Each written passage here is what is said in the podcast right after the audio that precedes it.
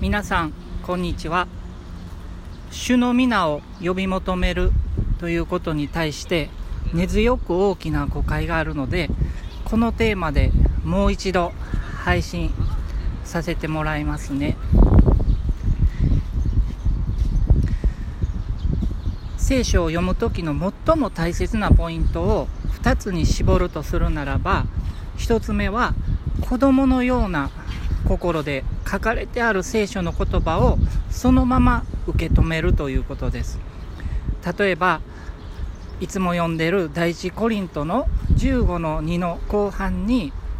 この福音によって救われます。そうでなければあなた方が信じたことは無駄になってしまいます。であるのでこの福音によって救われるのか。そうでなければあなた方が信じたことは無駄になってしまうんだなと子供のような心でそのまま受け取る。他に道はないんだなっていうことを受け取るっていうことが大切なんではないかなと思います。2番目もう一つはその聖書が書かれた当時のユダヤ人にとってその言葉がどのような意味を持ったのかということを学ぶっていうことが大事なんですね。なので主の皆というのはユダヤ的にヘブル的に言うと日本語的に言うイエス様の名前だけの意味ではないんですね。主の皆というのは聖書が書かれた当時のユダヤ人の文化的にヘブル的には主ご自身のことを表しているそうなんですね。主の皆っていうのはイエス・キリストご自身のことを表しているそうなんですね。ユダヤ人たちはあなたはあなたの神主の名をみだりに口にしてはならない。主は主の名をみだりに口にするものを罰せずには置かない。というふうにおっしゃってたので神の名前の代わりに別の言葉を持ってきたんですね。シェムっていうのは名前のことです。そしてハッシェムっていうのは英語で言う The Name を表しています。The Name というと神のことを表すんです。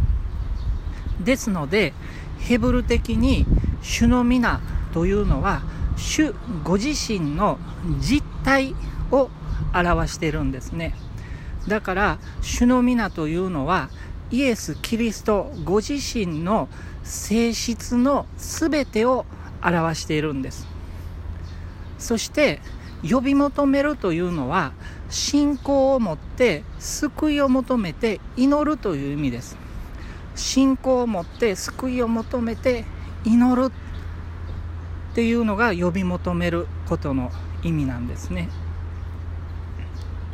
ローマ人への手紙10章の13から17をお読みしたいと思います。主の皆を呼び求める者は皆救われるのです。しかし信じたことのない方をどのようにして呼び求めるのでしょうか。聞いたことのない方をどのようにして信じるのでしょうか。述べ伝える人がいなければどのようにして聞くのでしょうか。使わされることがなければどのようにして述べ伝えるのでしょうか？なんと美しいことか良い知らせを伝える人たちの足はと書いてあるようにです。しかし全ての人が福音に従ったのではありません。主よ私たちが聞いたことを誰が信じたのかとイザヤは言っています。ですから信仰は聞くことから始まります。聞くことはキリストについての言葉を通して実現するのです。ここで良い知らせとかキリストについての言葉って言われてることが教会時代でいう福音の3要素のことなんですね。最後にもう一度言いたいと思います。主の皆を呼び求めるというのは主であるイエス・キリストの性質の全てに信頼を置いて救いを呼び求めるということなんですね。つまりイエス・キリストは聖書に書いてある通りに私たちの罪のために死なれたことまた葬られたことまた聖書に書いてある通りに3日目によみがえられたつまり今も生きておられるそのようなお方なんだと全幅の信頼を置いて救いを呼び求めるということなんですね。そうすると救われるんです。だからこうあるんです。私がどのような言葉で福音を伝えたかあなた方がしっかり覚えているならこの福音によって救われます。そうでなければあなた方が信じたことは無駄になってしまいます。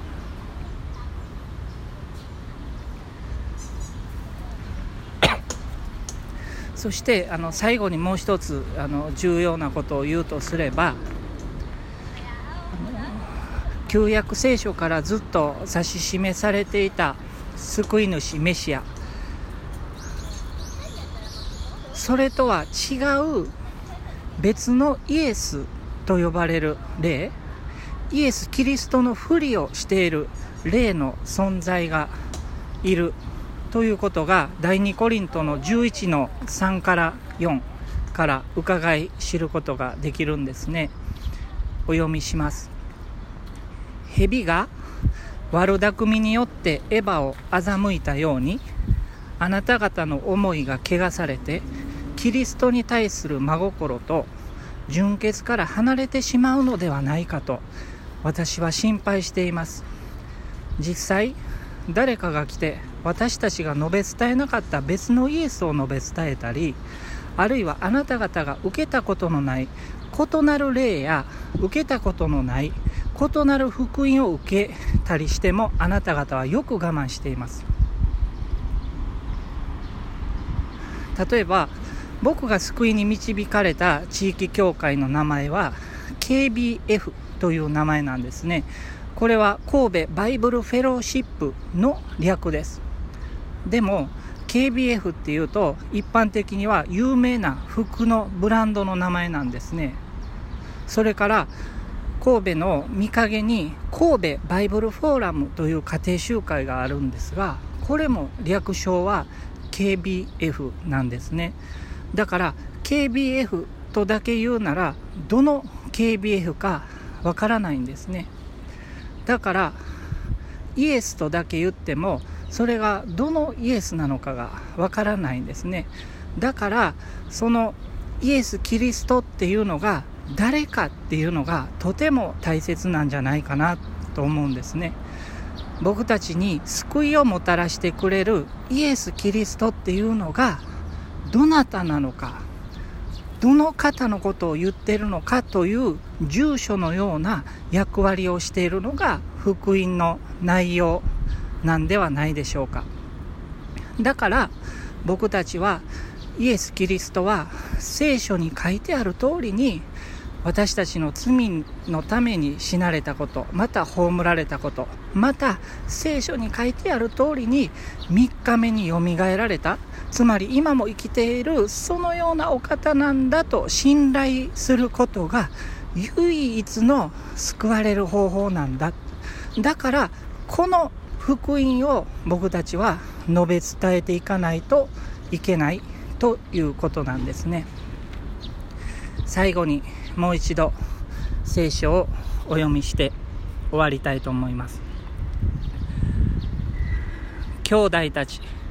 私があなた方に述べ伝えた福音を改めて知らせます。あなた方は